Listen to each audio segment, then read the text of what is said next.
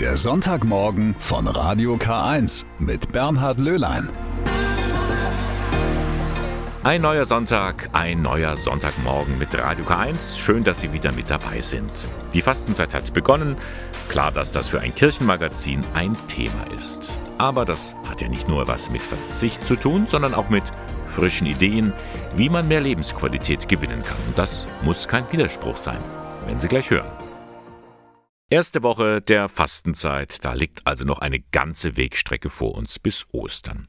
Und diese Zeit kann man gut nutzen, um ein bisschen den eigenen Lebensstil zu hinterfragen und vielleicht da und dort an ein paar Stellschrauben zu drehen. Die ökumenische Aktion Klimafasten hat da ein paar gute Vorschläge parat für jede Woche einen. In der ersten Woche heißt es nun Energie wertschätzen.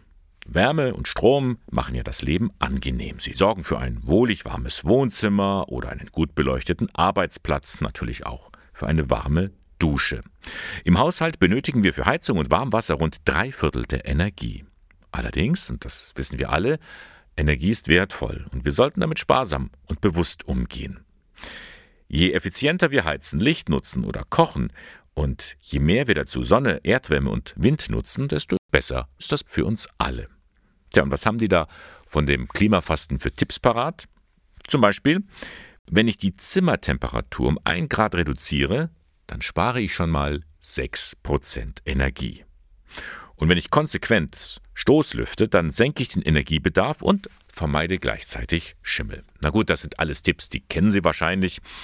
Aber schauen Sie mal Ihre Wohnung oder Ihr Häuschen genauer an, meint Energieberaterin Petra Herzog aus Ingolstadt. Durch die Wohnung gehen, gucken, sind Halogenlampen noch verbaut. Es gibt inzwischen die LED so, dass die in alle bestehenden Lampen reinpassen, auch in Halogenleuchten. Und es fallen sofort 80 bis 90 Prozent des Leuchtenstroms weg. Zweites, der Pumpentausch. Die Heizungspumpe gehört in den allermeisten Haushalten zu den allergrößten Verbrauchern. Die Heizungspumpe tauschen zu lassen, ist meistens sehr einfach. Auch da haben wir Einsparpotenzial um die 80, 90 Prozent. Und dann gibt es da noch einen weiteren Stromfresser, über den wir uns gar keine Gedanken machen. Das Streamen. Ja, die Streamingdienste wie Netflix, Amazon Prime oder YouTube, da kommen zigtausende Datenabfragen zustande. Und damit erhöht sich der Energieverbrauch immens.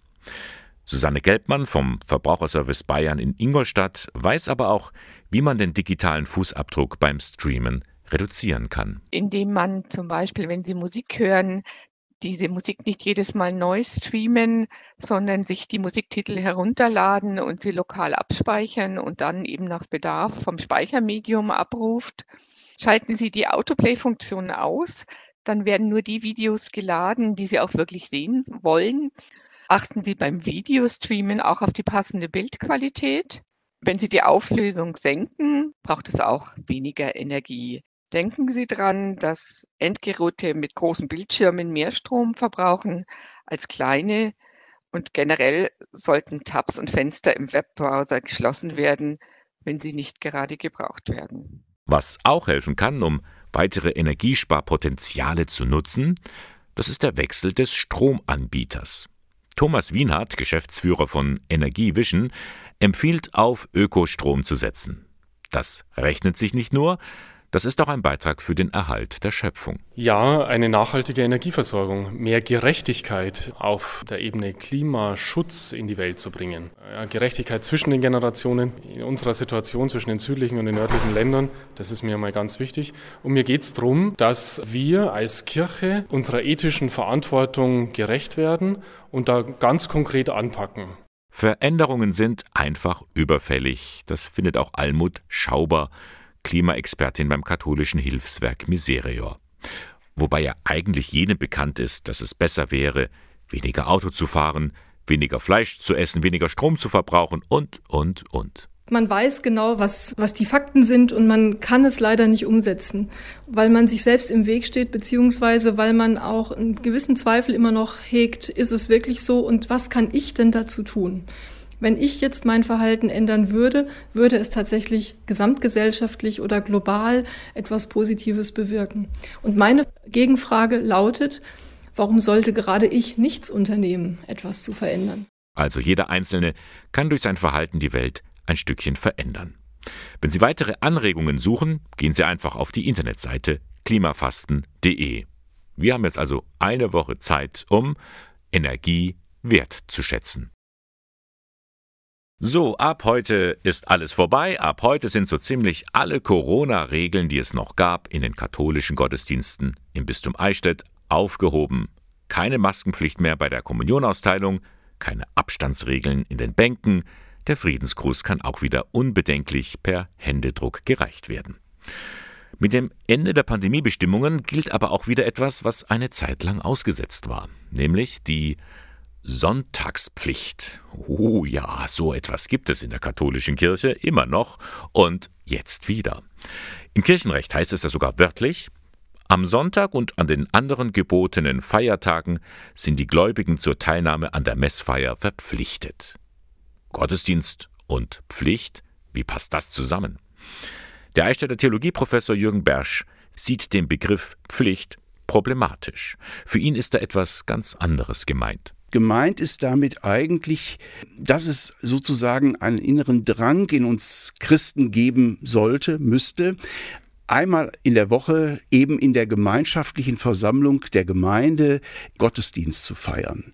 Das ist eigentlich mit dem Gedanken der Sonntagspflicht gemeint. Man hat die dann natürlich sehr stark in der Vergangenheit unter, ja, ich sag mal, juristischen Aspekten regelrecht verstanden. Es geht aber eigentlich um dieses innere Müssen. An diesem Tag muss man irgendwo zusammenkommen, weil davon wir Christen leben. Bersch weiß natürlich, das ist in vielen Fällen Utopie. So ein innerer Drang, der stellt sich auch nicht von selbst ein. Allerdings gibt es für ihn auch andere Wege, sein Christsein am Sonntag zu leben. Zur Sonntagspflicht gehört sicherlich nicht nur die Vorstellung, an der Feier des Gottesdienstes teilzunehmen, sondern eben auch diesen Tag äh, in besonderer Weise zu nutzen für das, was sonst vielleicht nicht so leicht möglich ist. Zeit zu haben für die Familie, für andere, einen Besuch zu machen, zu dem ich sonst vielleicht nicht so leicht käme. Auch das sind ja durchaus wichtige Aspekte, die eben zur sozialen Dimension des Sonntags dazugehören. Sagt Jürgen Bersch, Liturgiewissenschaftler an der Katholischen Universität in Eichstätt. Die sogenannte Sonntagspflicht gilt ab heute wieder für die Katholiken im Bistum Eichstätt.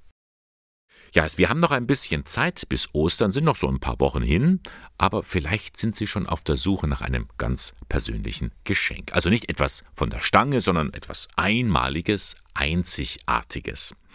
Und sowas finden Sie in Ingolstadt in dem Laden Kunst und Bunt, eine Einrichtung der Caritas Wohnheime und Werkstätten. Alles nach dem Motto aus alt mach neu, sagt Marco Kurt, Leiter der Schreinerei. Wir machen nach wie vor unsere Produkte, unsere Anzünder aus den Holzkisten an, ähm, auch aus unseren alten Fenster bauen wir nach wie unsere Brotzeitbretter oder dergleichen. Wir haben natürlich jetzt auch wieder mal so Projekttage, da machen wir aus alten Ölfässern, was bei uns in der Kfz-Werkstatt übrig bleibt, machen wir Regale oder Sitzgelegenheiten oder auch Tische. Einzigware nennt sich das. Und Sie können sogar eigene Ideen einbringen, wenn Sie etwas für Ihre Liebsten herstellen wollen dann wird es personalisiert. Oder wenn er Ideen schon hat, wo er mitbringt oder sagt, er möchte aus einer alten Nähmaschine einen Kaffeeautomat haben, dann bauen wir den um, dass das ein Kaffeeautomat ist. Wir, das sind die Beschäftigten bei den Caritas-Werkstätten. Menschen, die psychisch krank sind, die Rückschläge im Leben erlitten haben oder Langzeitarbeitslose. Sie bekommen hier eine neue Chance, um in der Arbeitswelt Fuß zu fassen. Auf Leistung kommt es da weniger an. Es kommt immer darauf an, dass wir was schaffen, was wiederverwertbar ist, was die Leute Spaß macht. Und Leistung ist, steht erstmal im Hintergrund. Also wir machen hier keine Massenanfertigung von irgendwelchen Waren. Das heißt, es sind lauter Einzelstücke. Einer, der mit Feuereifer dabei ist, das ist der 54-jährige Jens Kranz. Er hat viel durchgemacht und nun seinen Platz gefunden. Ich war manisch depressiv und bin Epileptiker. Ja, also ich bin richtig ausgeglichen und vor allen Dingen ruhiger. Ich mache mir keinen Stress mehr und was ich früher hatte. Jens sägt zum Beispiel Holzstücke für Brennholz. Und nun hat ihm seine Arbeitsanleiterin Magdalena Buchberger den Auftrag erteilt, ein Vogelhäuschen zusammenzuschrauben. Das macht glücklich. Man merkt die Euphorie, wenn ihre Möbelstücke oder ihre Zeichnung gekauft wird von der Kundschaft von uns, dann sind sie richtig froh darüber, dass sie dann da mitwirken durften. Das Upcycling-Projekt Einzigware. Vor gut fünf Jahren ist es gestartet. Für Marco Kurt ist es in dreifacher Hinsicht ein Volltreffer. Es ist ökologisch, kreativ und sozial. Es tut gut, es ist mal was anderes, es ist was Neues, das ist was Einzigartiges und wir machen halt nicht immer das Gleiche, was wir sonst machen. Das sind einfach Produkte, ähm, da kann sich jeder frei entwickeln. Und auch der psychisch Kranke kann mit seiner ganzen Kraft, was er noch hat, da mitwirken und einfach beitragen, dass es ein tolles Produkt wird. Aus alt mach neu. Schauen Sie mal vorbei bei Kunst und Bunt in Ingolstadt in der Hugo-Wolf-Straße 20. An jedem Werktag zwischen 8 und 16 Uhr können Sie da etwas Einzigartiges finden. Mehr Infos im Internet unter Kunst und Bunt. Ja, dieser Song ist wie gemacht für ein Sonntagsmagazin der katholischen Kirche. Mr. Mister und Kyrie. Kyrie, das ist ja ein Bestandteil in der Messfeier eines katholischen Gottesdienstes. Und wenn Sie heute im Bistum Eichstätt einen solchen besuchen sollten, dann werden Sie wahrscheinlich das Hirtenwort von Bischof Gregor Maria Hanke hören. Das wird am ersten Fastensonntag vorgetragen. Darin fordert Hanke von seinen Kirchengemeinden eine Kultur des Willkommens. Er ruft dazu auf, wach, offen und gewinnend auf Menschen zuzugehen, also nicht nur jammern, sondern mehr Freude ausstrahlen. Und Hanke lädt die Gläubigen zu einem interessanten Experiment ein. Sie sollten sich mal in eine Person hineindenken, die neu in die Gemeinde kommt und niemanden kennt. Und er fragt wörtlich, wer nimmt sie beim ersten Besuch in der Kirche wahr? Wer spricht sie an, schenkt ihnen ein Lächeln, drückt ihnen ein Gotteslob in die Hand? Wer hilft ihnen, den Glauben besser kennenzulernen, durch das Teilen des eigenen Glaubens, durch Gespräche über das Beten und die Heilige Schrift? Ja, es lohnt sich auf jeden Fall, über solche Worte mal nachzudenken. Das Hirtenwort von Bischof Hanke. Heute im Gottesdienst oder im Internet unter bistum-eichstätt.de. Bedenke, Mensch, dass du Staub bist und zum Staub zurückkehrst. Mit diesen Worten haben die Priester am vergangenen Mittwoch in den Gottesdiensten den Gläubigen ein Kreuz auf die Stirn gezeichnet, das Aschenkreuz. Denn die Asche ist ein Zeichen des Verfalls, alles wird einmal vergehen, auch der Mensch. Mit solchen Gedanken beschäftigen sich allerdings nicht nur gläubige Menschen, auch Künstler stellen immer wieder die Grenzen des Menschseins in den Mittelpunkt ihrer Werke. Es gibt also durchaus Berührungspunkte zwischen Kirche und Kunst. So auch beim sogenannten Aschermittwoch der Künstler. Jährlich am Aschermittwoch findet diese Veranstaltung weltweit in über 100 Städten statt. Auch im Bistum Eichstätt Bischof Gregor Maria Hanke hatte dazu Kunstschaffende und Publizierende eingeladen. Die Kunst hat uns als Kirche viel zu sagen. Sie fokussiert den Blick auf wichtige Bereiche des Lebens, hilft uns, das Leben in seinen Facetten, in seinen Schwierigkeiten, mit all den Herausforderungen zu betrachten und zu bedenken. Und genau darum soll es ja auch in der Kirche gehen, das Leben zu bedenken und auszurichten, nämlich auf die Wirklichkeit Gottes. Allerdings nicht jeder Künstler, nicht jede Künstlerin sieht das so.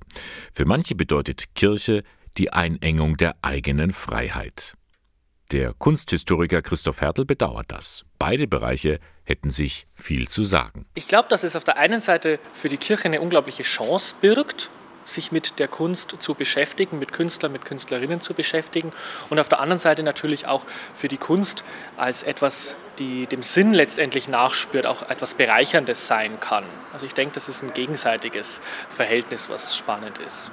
Gehen Sie mal in eine Kirche und schauen sich um. Da stehen eine Reihe von Kunstwerken. Manche sind einfach nur Dekoration, aber sehr viele Bilder oder Skulpturen versuchen etwas auszudrücken, was über das irdische Leben hinausgeht, was einem Sinn verleiht. Ebenso in der Literatur oder in der Musik. Wie oft geht einem bei bestimmten Melodien das Herz auf. Es öffnet sich der Himmel.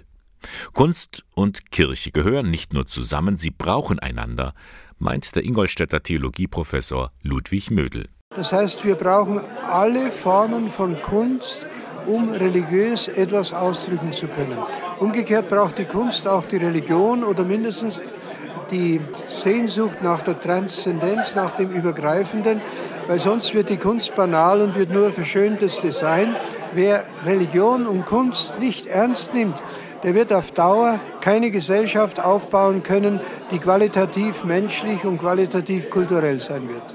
All diese Aspekte wurden beim diesjährigen Aschermittwoch der Kunstschaffenden und Publizierenden im Bistum Eichstätt angesprochen. Die Veranstaltung fand statt im oberpfälzischen Postbauer Heng. Gottesdienst mit Auflegung des Aschenkreuzes, anschließend Diskussion und persönliche Gespräche. Das hat auch der Kirche gegenüber kritische Künstlerinnen und Künstler überzeugt. Ich fand die Veranstaltung großartig.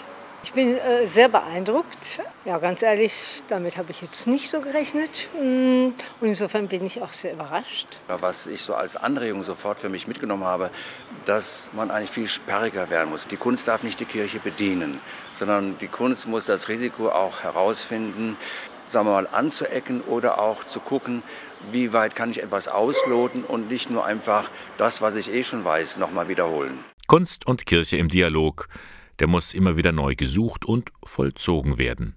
Der Aschermittwoch der Kunstschaffenden und Publizierenden ist eine gute Gelegenheit dafür. Die österliche Bußzeit ist ja eine Zeit der Konzentration, der Fokussierung. Und gerade die Kunst hilft uns, uns zu fokussieren auf die wesentlichen Aspekte äh, des Lebens. Kunst ist nicht Klamauk, ist das Gegenteil von Klamauk. Kunst ist Fokussierung und da kann die Kunst eben sehr viel beitragen, den Lebensweg zu bedenken. Wenn Sie in diesen Tagen eine katholische Kirche besuchen, dann fällt Ihnen vielleicht das großformatige Bild auf, das über dem Altar hängt oder an einer Seitenwand. Es ist das sogenannte Hungertuch. Seit fast 50 Jahren ist das Hungertuch ein zentraler Bestandteil der Miserior Fastenaktion. Künstlerinnen und Künstler aus verschiedenen Kontinenten greifen einen bestimmten biblischen Aspekt auf oder zeigen uns, wie verletzlich unsere eine Welt ist. Alle zwei Jahre wird ein Künstler gebeten, ein solches Hungertuch zu erstellen. In diesem Jahr stammt es von Emeka Udemba. Er ist in Nigeria geboren und lebt seit rund 25 Jahren in Deutschland. Er hat fast die ganze Welt bereist. Und er spürt doch, wenn man anders ist, ist man fremd. Wenn man in Deutschland lebt und als schwarzer Mensch einen Migrationshintergrund hat, wird man natürlich damit konfrontiert, wie man aussieht, ob man will oder nicht. Das ist einfach die Realität, das geht fast allen so. Und für mich ist meine Identität, meine Herkunft aus Afrika, aus Nigeria etwas, auf das ich sehr stolz bin. Diese Erfahrung hat er nun in das Hungertuch mitverarbeitet. Sein Bild trägt den Titel Was ist uns heilig? Es ist eine farbenstarke Collage, aufgebaut aus vielen Schichten ausgerissener Zeitungsschnipsel, Kleber und Acryl. Nachrichten, Infos, Fakten, Fakes. Schicht um Schicht reißt und klebt der Künstler diese Fragmente und komponiert aus ihnen etwas Neues. Am Ende sehen wir ein Bild, das einen rötlichen Hintergrund hat. In der Mitte ist eine Weltkugel, zwei Armpaare halten die Kugel ganz achtsam, als ob die Erde schweben würde. Was passiert mit der Erde? Wird sie herunterfallen? Werden wir sie tragen, beschützen? Das alles liegt in unserer Hand.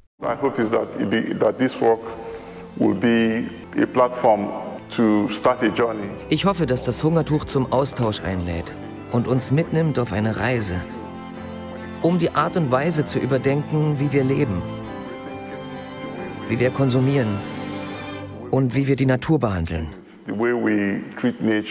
Pfarrgemeinden sind eingeladen, sich mit dem Hungertuch auseinandersetzen und das lohnt sich. In diesem Jahr, finde ich, ist dieses Hungertuch besonders gelungen, es ist einprägsam und es überfordert einen doch nicht. Kunst und Kirche, hier passt beides hervorragend zusammen. Es ist ein trauriger Jahrestag. Am 24. Februar jährte sich der Beginn des Ukraine-Kriegs.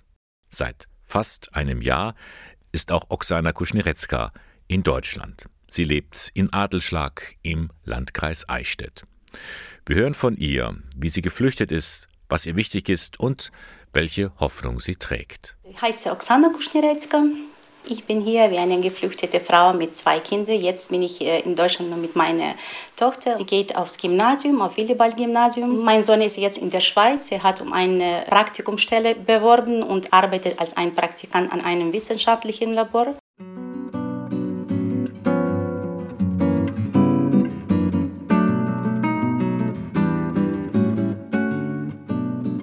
Wir sind einfach mit dem Zug gefahren und ich stand am Bahnhof in Ingolstadt. Ich wusste nicht, wohin ich soll und wo. Also ich hatte so tausende Fragen, was, was weiter kommt, was, was werde ich machen, habe ich das richtig gemacht, was werde ich mit den Kindern hier zu tun haben. Und irgendwie bin ich erstmal in Wiesenhardt äh, bei einer deutsch-ukrainischen äh, Familie äh, gewohnt und dann nach zwei Wochen äh, sind wir hierher gekommen. Familie Hutter hat sich äh, in der Kirche gemeldet, dass sie auch bereit ist, äh, die ukrainische Familie aufzunehmen.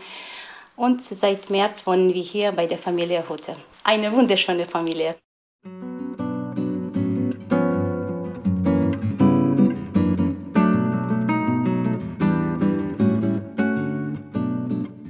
Ich habe Kontakt zu meiner Familie in der Ukraine, zu allen meinen Bekannten. Also die Situation ist schwierig. Mein Mann ist ein Priester äh, an einer katholischen Kirche, griechisch-katholisch. Und er unterrichtet auch äh, an der Universität und auch am Gymnasium. Wir versuchen einfach jeden Tag Kontakt äh, zu halten. Wir telefonieren uns ganz oft.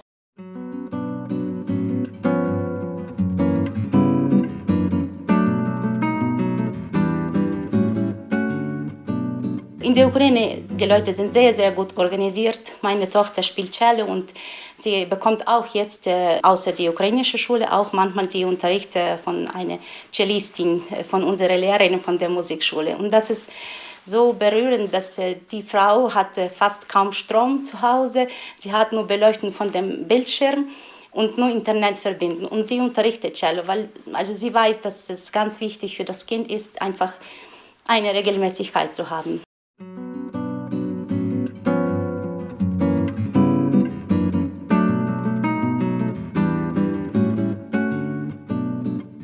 Ich bin äh, eine Lehrerin jetzt, also eigentlich vom Beruf bin ich ganz etwas anderes. Äh, ich habe Betriebswirtschaft äh, studiert und dann nach der Uni habe ich promoviert. Aber dann, ich bin hierher gekommen und ich habe mich gleich gemeldet, wo werden meine Kenntnisse vielleicht gebraucht. Ich wollte auch den anderen Ukrainern helfen, weil ich habe das einfach das Gefühl, dass es ist ganz schwierig für die Familie, die äh, kaum kein Deutsch sprechen. Und dann einen Tag habe ich einfach einen Anruf bekommen von der Schulleitung, äh, von der Lenking äh, Grund- und Mittelschule. Und ich bin einfach in die Schule gegangen. Ich wusste, dass ich bin nicht allein. Es gibt so viele Leute, die uns unterstützen und mit diesen hervorragenden Leitung von der Schule und alle Lehrer haben das geschafft. Ganz gut bis zum 20 Kindern in der Willkommensklasse gearbeitet und dann nach den Ferien bin ich schon wieder an der Schule tätig als äh, Lehrkraft für die Brückenklasse.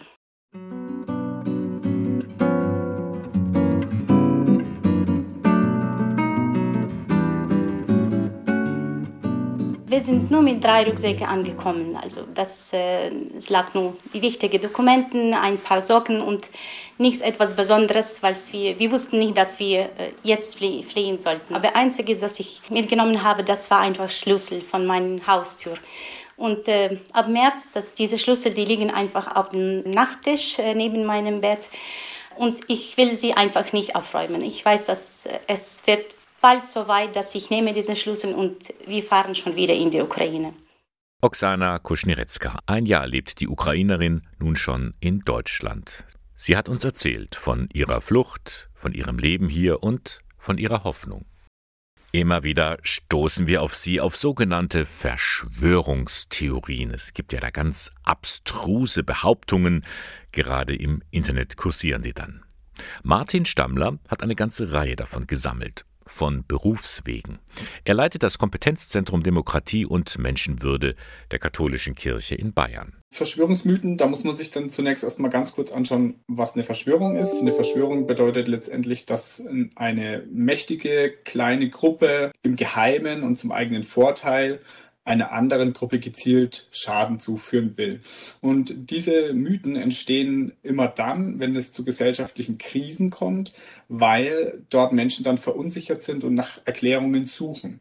Die Erklärungen für komplexe Krisen sind aber eben auch nicht einfach, aber Verschwörungsmythen bedienen genau das. Sie bieten ganz klar eine einfache Erklärung an und sie bieten auch häufig eine schuldige Gruppe an, auf die man dann sein Handeln fokussieren kann, gegen die man etwas unternehmen kann. Eigentlich sind solche Thesen leicht zu durchschauen, dennoch gibt es Situationen, da verbreiten sich solche Verschwörungsmythen recht einfach. Wenn man aber nicht die Kraft hat oder es nicht gelernt hat, diesen Zustand auszuhalten, sondern selbst möglichst schnell wieder handlungsfähig tun will und irgendjemanden dafür bestrafen möchte und, und voll und ganz verstehen will, warum es diese Krise gibt, dann ist man eben gefährdet, auf solche Verschwörungserzählungen reinzufallen, weil die das eben bieten. Die sagen dir, diese Pandemie ist nicht zufällig entstanden, sie ist geplant, das Virus wurde erfunden und schuld ist diese und diese Gruppe und jetzt kannst du was gegen diese Gruppe tun.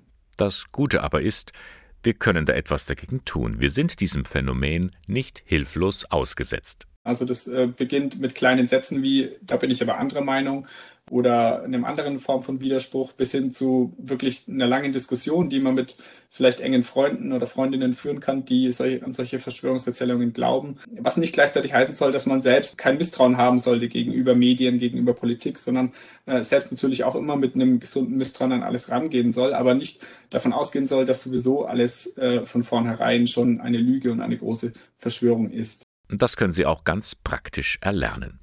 Ein Kollege vom Kompetenzzentrum Demokratie und Menschenwürde, Kai Karlbach, bietet einen Workshop an, per Videokonferenz, am kommenden Mittwoch, 1. März um 18.30 Uhr. Anbieter ist der Katholische Deutsche Frauenbund im Bistum Eichstätt. Die Teilnahme an dem Workshop kostet 9 Euro. Weitere Informationen und Anmeldung finden Sie im Internet unter frauenbund-eichstätt.de ein Argumentationstraining gegen Verschwörungstheorien. An diesem Online-Workshop können Sie am kommenden Mittwochabend teilnehmen.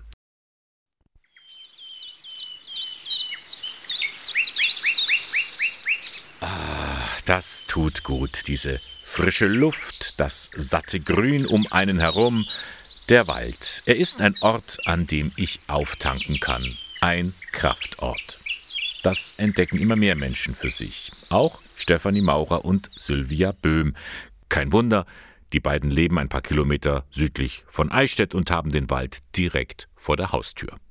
Und diese Verbundenheit wollen sie auch weitergeben. Teambuilding im Wald heißt ihr Angebot.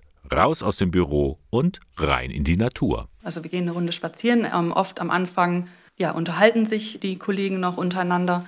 Und dann leiten wir auch wirklich an und sagen, dass es jetzt ruhig werden soll, dass jeder für sich geht. Wir machen dann ganz bewusst langsame und ruhige Sachen, also schauen dann auch mal ähm, an bestimmten Stellen halten wir an, schauen in die Natur, fahren zum Beispiel mal die Horizontlinien nach und sind wirklich, also nutzen unsere Sinne, um ganz bewusst in dem Moment anzukommen, um uns selber wieder wahrzunehmen. Gerade nach der langen Corona-Zeit und dem vielen Homeoffice lernen sich so die Mitarbeitenden wieder neu kennen, meint Mediatorin Sylvia Böhm. Und sie fordert die Teilnehmerinnen und Teilnehmer manchmal ganz schön heraus mit bestimmten Übungen. Zum Beispiel führt man sich mal gegenseitig an einem Stock, also dass der hintere die Augen zumacht und der vordere jemanden an einem Stock führt und darüber Vertrauen einfach schafft und man schaut, wie reagiere ich darauf, wenn ich mal mit geschlossenen Augen mich ganz auf jemand anderen verlassen muss. Zusammen mit der Religionspädagogin Stefanie Maurer hatte sie vor ein paar Jahren die Firma Wortvoll gegründet. Mit sogenannten Wertschätzungskarten kann man einfach jemanden Danke sagen. Diese Geschäftsidee haben sie nun weiterentwickelt. Neuestes Kind, den Kraftort Wald entdecken, ob allein oder in der Gruppe, denn von den Bäumen kann man viel lernen. Ein Baum ist wie ein Mensch. Der Baum ist fest verwurzelt im Boden, sonst würde er umknicken.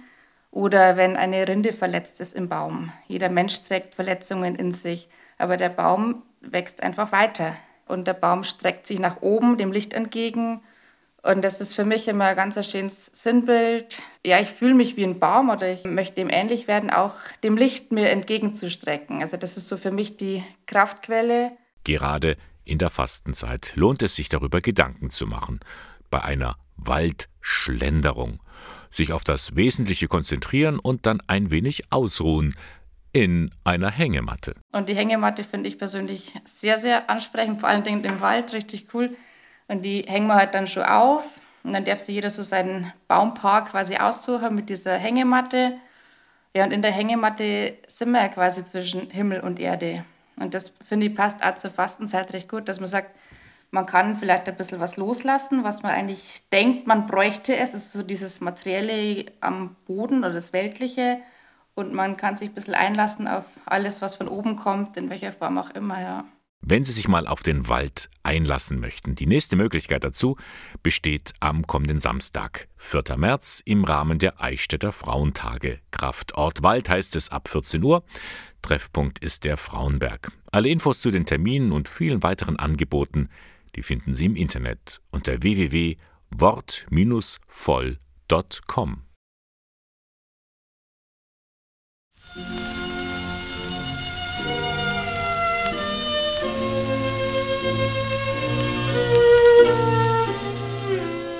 Das Konzert für zwei Violinen in D-Moll von Johann Sebastian Bach. Wir hören eine sehr alte Aufnahme aus dem Jahr 1928.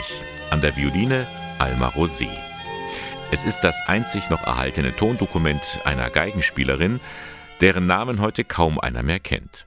Zu Unrecht, denn Alma Rosé war nicht nur eine brillante Violinistin, ihre Lebensgeschichte ist gleichermaßen aufregend wie tragisch.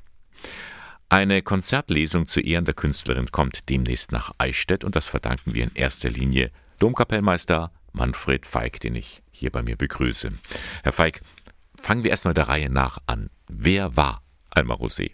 Alma Rosé war eine bedeutende Violinvirtuosin Anfang des 20. Jahrhunderts vielleicht die bedeutendste. Und das Spannende ist, sie ist in dem Umfeld von Gustav Mahler groß geworden. Gustav Mahler war ihr Onkel. Ihr Vater war Konzertmeister bei den Wiener Philharmonikern. Also sie ist in einem ganz musikalischen Umfeld groß geworden. Alma Rosé war Jüdin und das macht den Lebenslauf noch zusätzlich spannend und beeindruckend. Dass sie Jüdin war, war das damals ein Problem, als sie Virtuosin war? Für Sie? Also zunächst mit Sicherheit nicht. Sie lebte in Österreich, sie lebte in Wien. Anfang des 20. Jahrhunderts spielte Kultur und Musik und die schönen Künste eine sehr, sehr große Rolle. Und das Jüdische wurde ihr dann eben zum Problem, was für alle jüdischen Mitbürger zum Problem wurde, nämlich als der Nationalsozialismus immer mehr erstarkte und dann Österreich denen angeschlossen wurde. Sie ist geflohen nach London, aber sie ist dort nicht geblieben, obwohl sie da in Sicherheit gewesen wäre. Ja, das hat mich auch gewundert. Sie ist äh, nach London geflohen, das ist äh, richtig und ist aber dann nochmal nach Amsterdam, wo sie auch Konzerte im Verborgenen gab. Das waren so Hauskonzerte. Und bei einem dieser Aufenthalte wurde sie dann von der Gestapo entdeckt und dann nach Auschwitz deportiert. Das war Juni, Juli 43 war das. Das Verrückte ist, ähm, zwei Jahre vor Ende des Krieges, wenn sie in London geblieben wäre und sich nicht diesem Widerstand angeschlossen hätte, hätte sie wahrscheinlich überlebt. Ja, das ist richtig. Hm. Sie kam nach Auschwitz und dort wurde sie aber erkannt. Genau, sie wurde in Auschwitz erkannt und eine Kommandantin von einer Sektion hat ihr dann den Auftrag gegeben, sie sollen ein Mädchenorchester gründen oder leiten was sie dann auch gemacht hat. Ja, ich, ich denke, dass sie da auch, wenn man das überhaupt so sagen kann, erfolgreich war. Genau, das Mädchenorchester von Auschwitz. Es gibt sogar noch eine Überlebende, Anita Lasker-Wallfisch. Sie spielte in dem Orchester Cello. Heute ist sie 97 Jahre alt. In einem Interview für eine österreichische Videoproduktion erinnert sie sich an die erste Begegnung mit Alma Rosé. Man kommt also in Auschwitz an und dann wird, kriegt man Kopf rasiert und eine Nummer tätowiert und man, man wird nackend ausgezogen und das wird alles von anderen Gefangenen gemacht. Und die sind natürlich, ach, du kommst von draußen, wie, was gibt's Neues und was hast du früher gemacht? Weiß nicht, was mich dazu bewogen hat, ihr zu erzählen, dass ich Cello spiele. Sagt sie, fantastisch, du wirst gerettet werden. Und ist weggelaufen, hat gesagt, bleib hier stehen, beweg dich nicht und hat die Alma Rosé geholt. Eine Cellistin ist angekommen. Es war gerade ein Moment, wo die kein Cello gehabt haben und ich war direkt ein Geschenk vom Himmel. Also fantastisch, du spielst Cello. Das war mein Glück. Ja, Anita Lasker-Walfisch durfte also in dem Mädchenorchester mitspielen. Sie sagt heute, Alma Rosé habe ihr das Leben gerettet. Aber Herr Feig, Sie selbst hat Auschwitz nicht überlebt. Ja, Alma Rosé hat es leider nicht überlebt, obwohl sie nicht in den Gaskammern gestorben ist. Sie ist letzten Endes an einer Erkrankung gestorben. Die Umstände sind ein bisschen mysteriös. Also es gibt die Theorie, dass sie vergiftet worden ist von anderen, die ihr neidisch waren. Es gibt auch die Theorie, dass sie selbst aus dem Leben scheiden wollte. Man weiß es nicht genau. Alma Rosé ist gestorben, aber die Erinnerung an sie bleibt bis heute. Es gibt jetzt eine Konzertlesung. Wie sieht dieses Konzept aus? Also das Konzept sieht so aus, dass die Schauspielerin Corinna Harfuch mit zwei Musikerinnen, nämlich Geige und Klavier, eine, wie Sie es schon sagten, Konzertlesung gibt, wobei der Text prägnante Stationen aus dem Leben Alma Rosés wiedergibt. Und an bestimmten Stellen wird die Lesung unterbrochen mit Musik, die in dieser Zeit gespielt wurde. Man kann es jetzt erleben am 4. März in Eichstätt. Was erlebe ich da eigentlich, wenn ich dann dabei bin? Mit welchen Gefühlen verlasse ich vielleicht auch wieder diese Veranstaltung? Also unabhängig jetzt von der Geschichte kann man schon mal sagen, dass natürlich mit Corinna Harfuch eine der bekanntesten Charakterdarstellerinnen Deutschlands fungiert. Also damit ist schon mal garantiert, dass das Gesagte auch in einer entsprechenden Form transportiert wird. Auch die beiden Musikerinnen sind kein unbeschriebenes Blatt, haben verschiedene Wettbewerbe gewonnen, musizieren auf sehr hohem Niveau. Unabhängig davon, der Text ähm, behandelt Ausschnitte aus der Biografie und durch diesen Wechsel von Musik und Text wird es kurzweilig und transportiert doch sehr, sehr tiefen Inhalt. Ja, vielen Dank, Manfred Feig, Domkapellmeister in Eichstätt. Sie haben dafür gesorgt, dass diese Konzertlesung nach Eichstätt kommt, mit Unterstützung des Diözesan Bildungswerks und des Arbeitskreises Christentum, Judentum. Die Konzertlesung mit der Schauspielerin Corinna Harfuch können Sie erleben am Samstag, 4. März, auf der Bühne des Alten Stadttheaters in Eichstätt. Beginn ist um 20 Uhr. Ja, Wake Me Up Before You Go. Ich werde jetzt dann gleich gehen und äh, vorher aber wie immer noch kurz mit Ihnen zurückblicken auf die vergangenen drei Stunden Sonntagmorgen von Radio K1. Da habe ich Ihnen kurz nach halb neun den Laden Kunst und Bunt der Caritas Wohnheime und Werkstätten in Ingolstadt vorgestellt. Da kriegen Sie Upcycling-Projekte, Einzigware. Und die ist in dreifacher Hinsicht ein Volltreffer, meint Marco Kurt. Er ist der Leiter der Schreinerei. Ökologisch nah, wir verwenden alte Materialien aus unserem Markt. Das heißt, äh, wir machen aus, aus Wegwerfsachen machen wir wieder schöne Möbel oder ähm, Hilfsmittel, was wir machen können. An. Die Kreativität ist natürlich, spricht natürlich auch wieder für sich nachher. Wir machen daraus was, das was einzigartig ist. Darum heißt man Einzigware dazu und sozial, wir arbeiten viel mit unseren Leuten zusammen. Über den Aschermittwoch der Künstler haben wir dann einiges gehört. Jahr für Jahr wird er weltweit in über 100 Städten begangen, auch im Bistum Eichstätt. Bischof Gregor Maria Hanke hatte dazu Kunstschaffende und Publizierende eingeladen. Die Kunst hat uns als Kirche viel zu sagen. Sie fokussiert den Blick auf wichtige Bereiche des Lebens, hilft uns, das Leben in seinen Facetten und seinen Schwierigkeiten, mit all den Herausforderungen äh, zu betrachten und zu bedenken. Und genau darum soll es ja auch in der Kirche gehen, das Leben zu bedenken und auszurichten, nämlich auf die Wirklichkeit Gottes. Ein Jahr ist es jetzt her, da begann der Krieg in der Ukraine und seit gut einem Jahr lebt auch Oksana Kuschnirecka in Deutschland. Sie hat uns in der Sendung erzählt von ihrer Flucht, von ihrem Leben, aber auch von ihrer Hoffnung. Wir sind nur mit drei Rucksäcken angekommen. Also das, äh, es lag nur die wichtigen Dokumente, ein paar Socken und nichts etwas Besonderes, weil wir, wir wussten nicht, dass wir äh, jetzt flie fliehen sollten. Aber das Einzige, das ich mitgenommen habe, das war einfach Schlüssel von meiner Haustür. Und äh, ab März, dass diese Schlüssel, die liegen einfach auf dem Nachttisch äh, neben meinem Bett und ich will sie einfach nicht aufräumen. Ich weiß, dass es wird bald so weit, dass ich nehme diesen Schlüssel und wir fahren schon wieder in die Ukraine. Das alles können Sie noch einmal nachhören im Internet unter www.radiok1.de. Klicken Sie einfach auf Sendungen zum Nachhören. Und das war das Kirchenmagazin der Diözese Eichstätt. Moderation und Redaktion der Sendung Bernhard Löhlein. K1 finden Sie in der Luitpoldstraße 2. Und ich darf mich für heute von Ihnen verabschieden. Wir hören uns nächsten Sonntag wieder. Eine gute Woche.